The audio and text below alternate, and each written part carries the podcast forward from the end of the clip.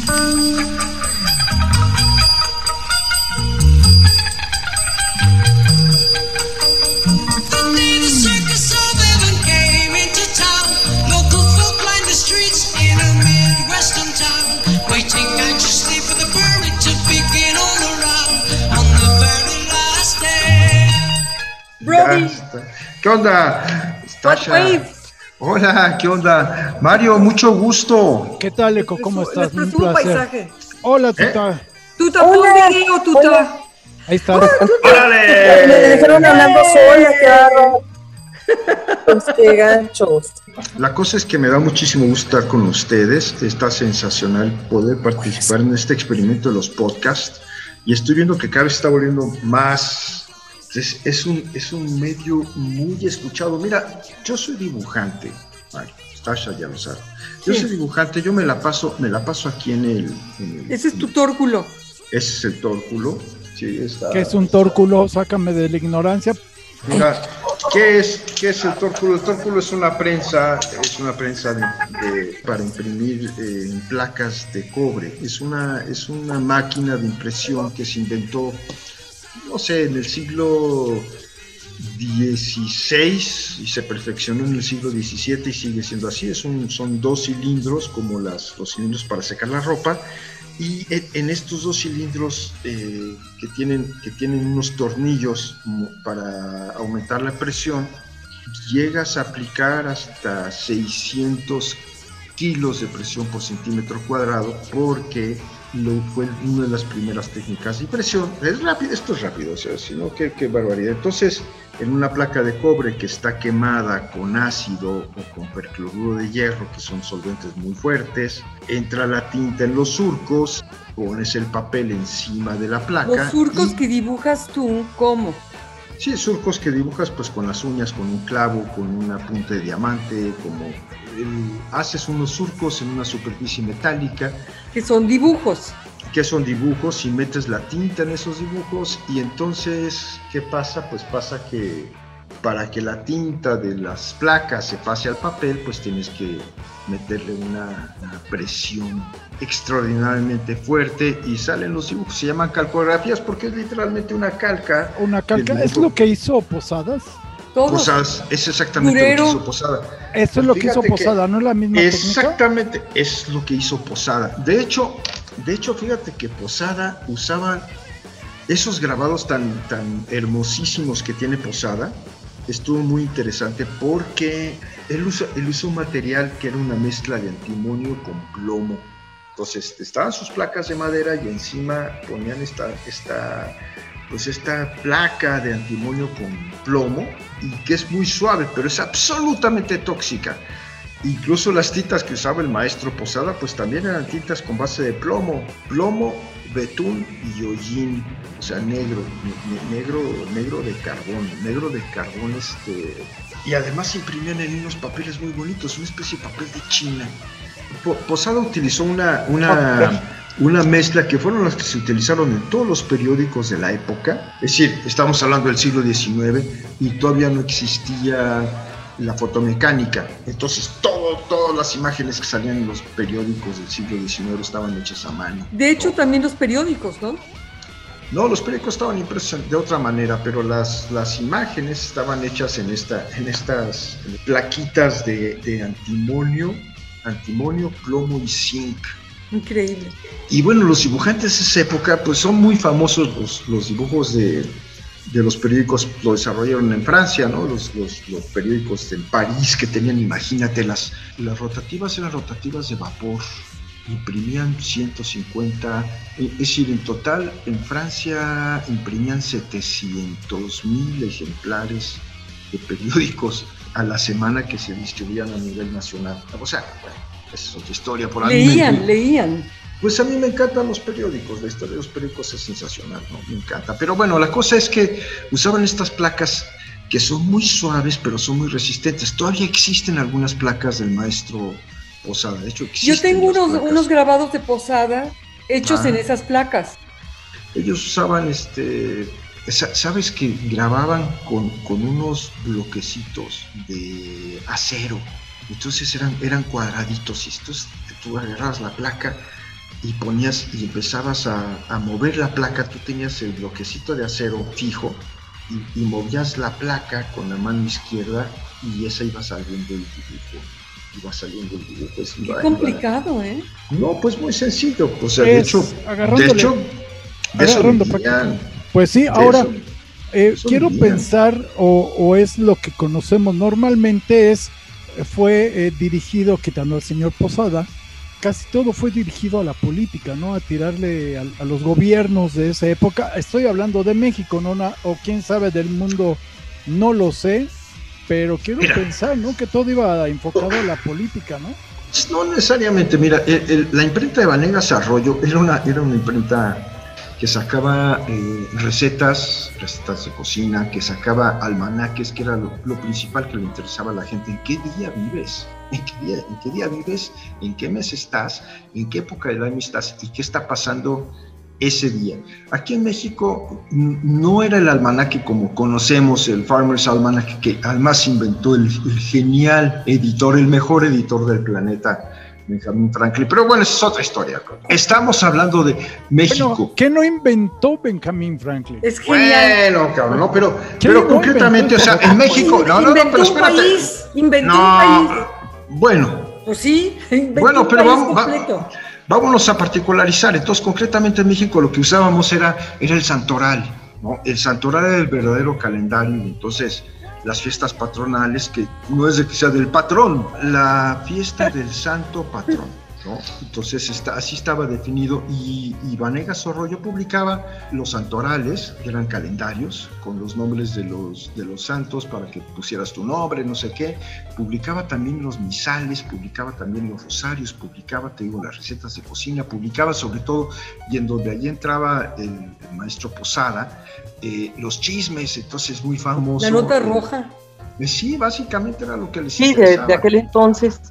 Sí, sí, Sí. claro. Y Sí, entonces, El, pues está el famosísimo grabado del Tigre de Santa Julia, ¿no? Sí. Con toda la nota del Tigre de Santa Julia. Vienen muchas cosas de la nota roja, pero lo que más genial fue de este muchacho, de, del maestro Posada. Fueron, fueron sus calaveras, estas calaveras que él, que él inventó. Y ahora La Catrina, claro. Sí, sí, sí, Sí. la Catrina, todo esto, pues para festejar el Día de Muertos y tuvo tanto impacto, ¿no? Que empezó a hacer calaveras, efectivamente, los políticos y todo esto, porque les, les agarró el principio de la revolución a, este, a estos cuates. E imagínate, ¿sabes? Es decir, el peso, el peso era una, for- era una fortuna. Ahorita podemos, alguien va- vamos a tener que googlear cuánto costaba un peso. en Es la, 1908. es la biblioteca de Alejandría, según Estasia. Así es, tú checas en la biblioteca de Alejandría. Eh, lo que pasa es de que eh, tú no lo sabías, Eco, pero No. tú pones Google Sí. y en automático entra a la biblioteca de Alejandría. Ay, O sea, es, es no es. Oye, la biblioteca de, la- de Alejandría la quemaron los chairos de aquella época, chingados, en el siglo II. o Para sea, que vean, los entonces hay cristianos. chairos. Y entonces, eh, mira, es decir, el, el valor del peso, porque además el peso, el peso eran monedas de plata, o sea, las hemos visto, ¿no? Mil- Eh, era un dólar, el peso era un dólar. 508. El peso en 1908 correspondía a 33 euros de hoy. 33 euros de hoy. Entonces, o sea, a- a- a- 25, no el euro. Qué devaluados, ¿no? Sí, estamos a sí. Sí, qué 26, horror, o sea. 25 y pico. No, no, no, no, no, pero estamos hablando de 1909. Para que tengamos una idea de cuánto costaba un peso, pues costaba 33 euros o más. No, No había eran- euros, Eco. Porque eran, pero, No había es- euros. pero el equivalente existe. Ah, bueno. Como pueden ver, Pero no, este, eh, no, no, como pero pueden mira, ver, ya el- se juntaron los hermanos Contreras. El punto es el Pues sí. siguiente, que los, los, los No importa. panfletitos, No importa. Los panfletitos que hacía el maestro Posada costaban 5 centavos, Era una fortuna. eran carísimos. Sí, claro. Pero es que ahora, Bueno, ¿cuánta gente perdón. sabía leer? la- Era y- bien valioso. Muchísima eh, gente sabía leer, muchísima No, gente sabía No, leer. es que sí. también O sea, era como siempre y como ahora era más no. fácil ver monitos. No, no, no, pero muchísima gente sabía leer. Eso, ese, ese asunto de que ¿Es poca, un gente- mito? poca gente, sí, son mentiras, son mentiras. O sea, ¿cómo, ¿cómo, cómo va a ser que, que había la extraordinaria industria de, de la piratería? Tú sabes, nada más una pequeña, un pequeño paréntesis. A ver. So- solamente para decir, o sea, de- dentro del asunto de que la gente sí lee y sí leía y leía mucho No, sí más. leía, claro que leía. No, no, pero, pero en masa, en masa. Ah, ok. Es decir, había, Ah, había- ok. O sea, no era para uno nada más. Era, Personal. era un Mira, cuando se inventó la, cuando se inventó la imprenta, Era para la comunidad. De 1492, esa tecnología roló como fuego y surgieron miles, miles, miles de, de- de imprentas por toda Europa. Hablando de Europa, ¿no? Miles de imprentas y, por ejemplo, ¿de qué se trata el Quijote? El Quijote es una supercrítica de, de las novelas eh, de caballería que se leían en la época. Y entonces por eso el Quijote, por, por eso el Quijote es un personaje así ex, extravagante y que no viene al caso porque él está tomando todos los valores de, de las novelas, de las Eh, novelas de caballería, que era lo que se leía en ese momento. Y se leían muchísimas, muchísimas, muchísimas. Te digo, los tirajes, los tirajes de, de los libros en, en- en Europa en el siglo XVI no te las sacabas. Eco, una pregunta. A ver A si mí me tú estás- encanta, me a ver si encanta estás la, de la acuerdo industria con- editorial, cabrón. Vi- Ah, no, vivo de eso. A los tres les quiero hacer una pregunta ya para... Yo siempre he dicho que nuestra revolución mexicana finalmente no, no, no vale porque para mí fue solamente un cambio de poderes.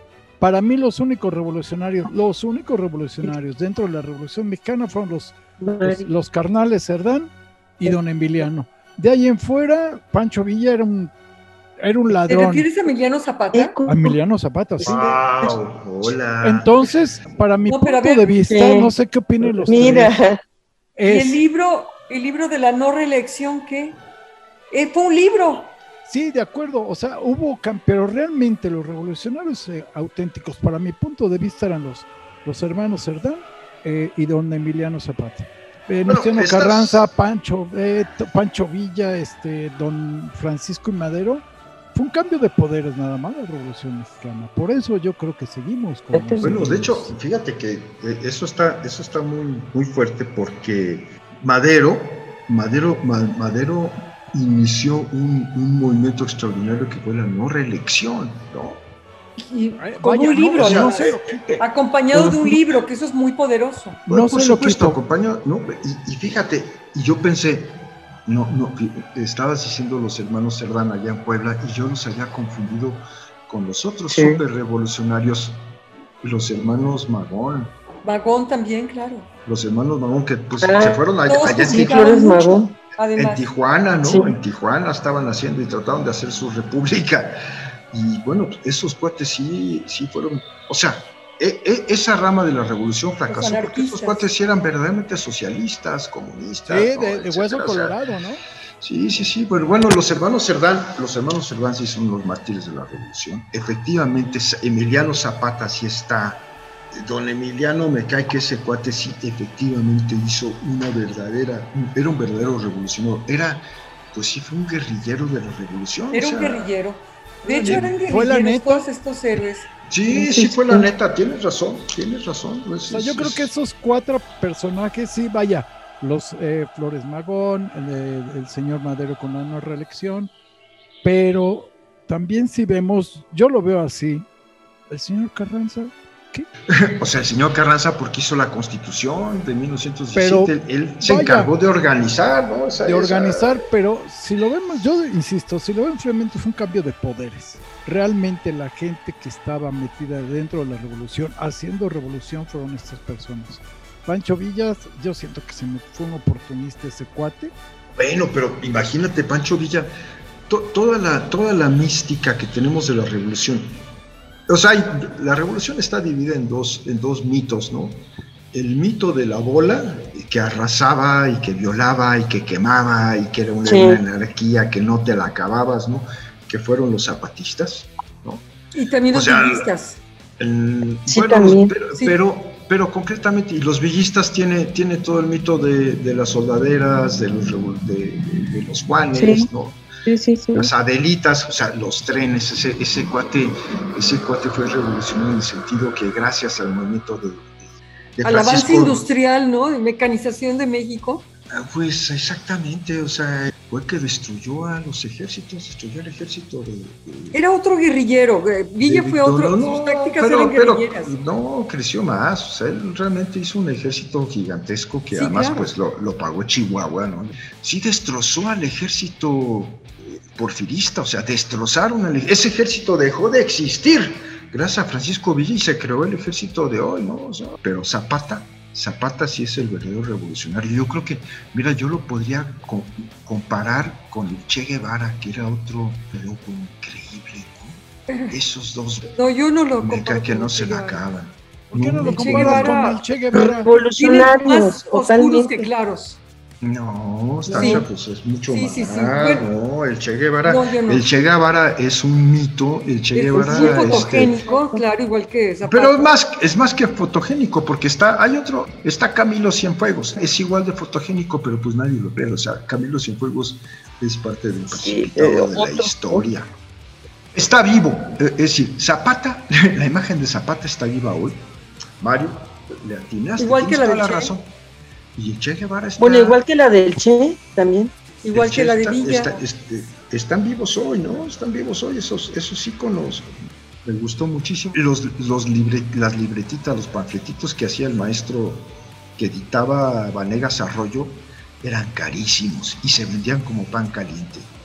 Eso fue Pues dice cinco centavos una, una de posada, ¿no? oh, cinco una centavos. Es una nota. De 5 a 15 centavos y la gente los compraba y se acababan las ediciones. Y, y- y era, o sea, y, y- y era como antiguo, porque pues ya para entonces ya existían unos tremendos periódicos, así como, pues como el Imparcial y el Universal, y el periódico que se editaba en Veracruz, y se los traían a México, ¿no? Así como los pescados de Moctezuma se traían los periódicos a México y la gente se los leía. Y estaba el, el- Heraldo, o sea, aquel Heraldo, y había un Excelsior, aquel Excelsior, y estaba el Universal, y tremendos, tremendos periódicos. Y publicaban algunas de las mejores plumas de la literatura del siglo XX en todos estos periódicos. No, no, nombres, no, no, nombres, no, no, no. O sea, como que las mejores plumas. Al- O sea, sin adjetivos, dame nombres. No, ver, us- dame. no usemos adjetivos, no, dame nombres. Eh, Pero realmente publicaron en los 20 cuando, pues, así que todos los que estuvieron en el Ateneo, por ejemplo, en el Ateneo de Toluca, ¿no? No, eh, Don José Vasconcelos, ese loco, estudió en el Ateneo de Toluca, o sea, Toluca, bueno, etcétera. Pues no importa. Lo que Oye, importa bueno, es que te- una pregunta, y hablando un poco eran de todo reaccionarios, eran reaccionarios. Ah, no, claro. Esos güeyes, los periódicos eran reaccionarios. Estaban los periódicos que hacían, vámonos para atrás, Hay que al 19. vámonos para atrás, vámonos a, a, a, a- a Riva Palacio, a don Vicente Riva Palacio. Vámonos con los güeyes de la, de la guerra de la reforma que estaba hecha con, con, con intelectuales. ¿Sabes qué era lo que hacía una vez cuando estaba oyendo Riva Palacio de la, de, de- de la invasión de los franceses a Zitácuaro, ¿no? Entonces llega un soldado, no un soldado, una ordenanza, ¿no? Pues todos eran intelectuales. Entonces le llega y le pregunta a- al general, ¿no? A don Vicente, oiga mi general Vicente, fíjese que tenemos pocas mulas y tenemos que evacuar aquí Zitácuaro. Entonces, ¿qué hacemos? Nos llevamos el cañón, un caño- un cañoncito de unos, como de un metro, unos cañoncitos tácticos. o la imprenta. Bueno, pues don Vicente dijo, no, llévate la imprenta. Y andaban, y andaban con la, andaban rolando con la imprenta los, los maestros, los, los- los guerrilleros, los chinacos, el ejército, el ejército derrotadísimo, de- el ejército federal, ¿no? El ejército de don Benito Juárez. Y entonces editaban, editaban, por ejemplo, Adiós mamá Carlota. La conocemos, ¿no? A ver, Stasha y Tuta, ustedes que tienen una bonita voz, cántense Adiós mamá Carlota. Sí, ¿verdad? A ver, ahorita, por Re- favor. reviéntatela. Órale, sí. No, No, pues yo les dio no. pena. No la van a cantar, les dio pena. ¿Tú te la sabes? Ya se van a empezar a reventar aquí. Ah, yo no. Adiós, Pero mamá Mario sí, Carlota. caray. No, Adiós, No, mi pero- tierno amor. No, Yo canto como vaca echada. Votando como cual pelota. Todo esto me recuerda Vamos que a hubo. cantar, pero todavía no acabo. Mira, espérate, Stasha. Entonces, eh, eh, don Vicente Rivapalacio escribió Adiós Mamá Carlota, ¿no? Y la publica en el periódico, el periódico, son periódicos de campaña, este, se conseguían el, llegaba el papel por contrabando de Veracruz. No, pues te imaginas si con la publicación de Mamá Entonces, Carlota. No, pues se publica en el periódico que se llama El Pito Real. Luego, Eh, eh, una pregunta, Eco. Todos los periódicos, o su gran mayoría, eran periódicos, no sé, en nombre de, de oposición o algo, porque se quejaban de todo, ¿no? O sea, no, no era el periódico que hoy conocemos, o no Eh. lo vendieron así. no te entiendo. Sí, por ejemplo, estaba el aguizote, el hijo del aguizote, este que dices, eh, varias, El casi todos los periódicos Ah, bueno. eran, eran periódicos que da- hacían denuncia. Sí, siempre, siempre fueron así. Bueno, el, fíjate que el Aguizote es- y el hijo del Aguizote eran periódicos que pagaban unos eh, súper, súper reaccionarios. Pues sí, creo que eran unos, unos gringos o unos ingleses, ¿no? Dueños de, dueños de, de, pues, de- de minas, ¿no? Y, y- y era un periódico, el Aguizote fue un, un periódico que, que, que- que se dedicaba a tundirse a Francisco Madero. Francisco Madero se quejaba, se quejaba de que el aguizote, entonces el re- ultra reaccionario el aguizote y el hijo del aguizote. Hoy, pues hoy los decimos, no, pues fue periódico. Muy ponderados. Sí, sí, Eh, sí. Esto pero, que dice. pero en, mil, en 1865 los, los periodiquitos que había eran, eran La Sombra, El Pito Real, La Voz de Michoacán, pues que básicamente, o sea, no, no puedes creer la cantidad de, la cantidad de cosas que, que surgieron. La Constitución de 1857 se imprimió en, en imprentas de campaña, imprentas así que jalaban con mulas. Hace poco, tengo un amigo que yo quisiera invitar un día de estos. Eh, sí, es un, es un hacedor de periódicos, es un, es un, un sub- es director de todos los periódicos de México, el gran Javier Uribe. Y con ese estábamos platicando de la imprenta. Yo dije, bueno, ¿y qué, cuál fue la imprenta que, que, que estaba, pues que Rivapalacio traía y llevaba por toda la Sierra Michoacana? ¿Cuál es la imprenta? ¿A ustedes les interesa saber qué era la imprenta, la maquinita de imprimir anterior a la Chandler? Sí, sí, claro que queremos saber, dinos. No, Bueno, más. antes de, de saber, perdón, eh, Stasha, por favor, presenta Bueno, a mí también me interesa. respetable. Sí, porque no hemos Porque ya presentado vamos el a programa. terminar. No hemos, ter- No hemos eh, presentado a nadie. Está muy rica la plática, bastante ah, este, cultivadora de parte de Eco, pero a ver, Sí, eh, oye, qué, qué ya bárbaro. que estamos hablando de ellos, preséntalos, Tash, por favor, A ver. ¿quiénes son? Primero, estamos en de ida y de vuelta. Bienvenidos. Buenas tardes, buenas noches, buenas. Creo que hoy nada más fue puro de ida. Sí, pero pues sí, bueno, síguele, pues nos deja de presenta a nuestros invitados. nos enriquece. claro que Está sí. con nosotros Danuta de la Garza, Tuta, como Tuti Hola, así como esa Tuti Capo, pero Tuta. Danuta de la Garza. Y Eco de Héctor de la Garza, Eco. Ellos sí, bueno, somos familia, pero también cada quien por su lado. Bueno, Danuta es una especialista ahora en derechos de autor, en eh, promoción cultural, ¿no? Que ha sido básicamente tu carrera, ¿verdad, Danuta? Sí, sí, sí, Sí. sí. Hasta ahora. Hasta ahora sí, hasta ahora, porque se le van a ir acumulando oficios y todo. Y Eco, Eco es un reconocido ilustrador, pintor, dibujante, etcétera. Y bueno, y Mario Jiménez, que es el de la otra voz y los, eh, los audífonos elegantes, es el productor, incitador y organizador de estas tertulias. Y yo, pues, Tasha de la Garza, que estoy aquí echándole porras a todos ustedes. No, y además, Dándoles está, la bienvenida. eh, como no se pueden ver, pero Stasha está soleándose sus pies, ahí sacó los pies ahorita en la ventana de su casa, está tomando el sol, se está bronceando los pies ahí muy a gusto. Estoy bronceando como la canción de los Beatles con la, con la neblina. Asha. Así es. Oye, Tash, Sí, sí. Tenemos para platicar más con Eco y con, Sí, con este con Tuta, porque ya se nos acabó el tiempo. pues para la próxima. Para la próxima los invito. ¿O Sí. sabes qué? ¿Qué? ¿Sabes qué? A ver, ¿Qué? los, los voy a comprometer al aire, a ver si están de acuerdo ellos dos. Eco y Tuta, a ver. A ver, ¿qué les parece, Eco y Tuta, si hacemos un podcast nada más ustedes dos? Estaría sensacional, fíjate que qué divertido. Sí me gustaría que estuvieran que sea un podcast nada más entre nosotros dos, pero sí me gustaría que ustedes estuvieran participando porque ah, es muy padre tener interlocutores, ¿no? Ahora Sí, te voy a decir, a- ¿por qué se llama, por qué se llama de ida vuelta? O sea, de que De yo ida te y de meto- vuelta. Antes, Ajá, pues eh, sí, eh, pues es como lo tomes.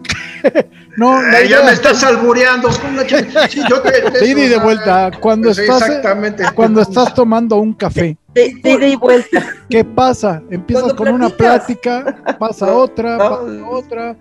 Porque mira, a decir una cosa, Mario, Stasha. Danuta, Danuta es abogada y los abogados son bien pinches albureros. De veras, con esos cabrones no puedes. Ya ahorita está diciendo no sé qué chingados. Yo ¿Qué creo que estás tiene- diciendo? Este, nos tenemos que ir. eh, Pero a ver cómo se va a llamar el podcast de ellos. Ya veremos qué les parece. Primero que digan que sí. Vamos a despedirnos. Nos queda nada más un minuto, Tash. Sí, Eh, a ver, nos vemos. dijeron que sí o no.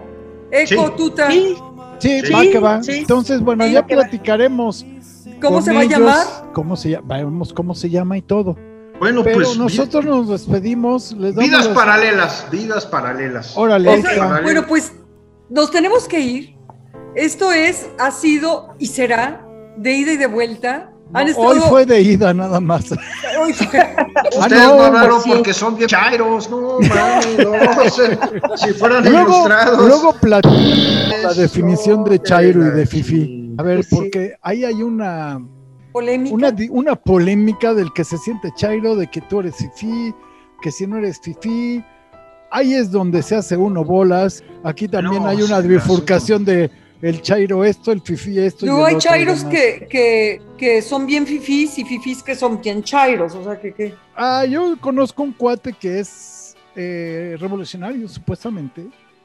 Pero de repente manda fotos de París y dices, ah. Bueno, pues, es que ahí nacieron es muchas fifí. revoluciones. No, pero se va de vacación, mi cuate. Pero a cultivar la revolución. A- Ajá, sí. Le hace justicia. Ah, pues le hace- obviamente, La pasa muy obviamente, bien, pues, aprovecha. Sí. Imagínate que tuviéramos el Zoom allá en París, ay, papaya, de No, pues ya. ya. Bueno, pues nos despedimos. Bueno, Ay, mis huevos, ay, se. Eco de la garza, eco. Eco de la garza. Exactamente. Para los secos. Sasha, muchas La, gracias. la próxima vez va a ser de ida otra vez. O sea, es uno por uno. Pero bueno, cuatro, Pues ustedes no hablan porque No. no quieren. Yo sí me ilustro, yo leo. El programa se llamó De ida y de bajada porque ya agarramos de bajada de eco.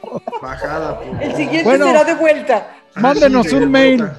Denos sus comentarios. De ida y de vuelta 2021 arroba gmail.com. De vuelta para ellos también, ¿verdad? también. Y no dejen de escuchar los viernes yeseando. Vamos a tener una grata sorpresa el próximo viernes. Tasha, nos vemos el próximo Mario, miércoles. querido. Que estés muy Eco, bien. tuta. Bye, bye, bye. Gracias a nuestro. Ay, se ven. Gracias Ay, por todo. el de ellos será el programa de bajada, ¿verdad? Ya te agarraron de bajada, Eco. Bajada mis. Ahí se ven. Ya mejor no contesto, si no nos seguimos. Nos vemos en ocho Bye. días. Bye. Bye. Bye. Chao. Chao.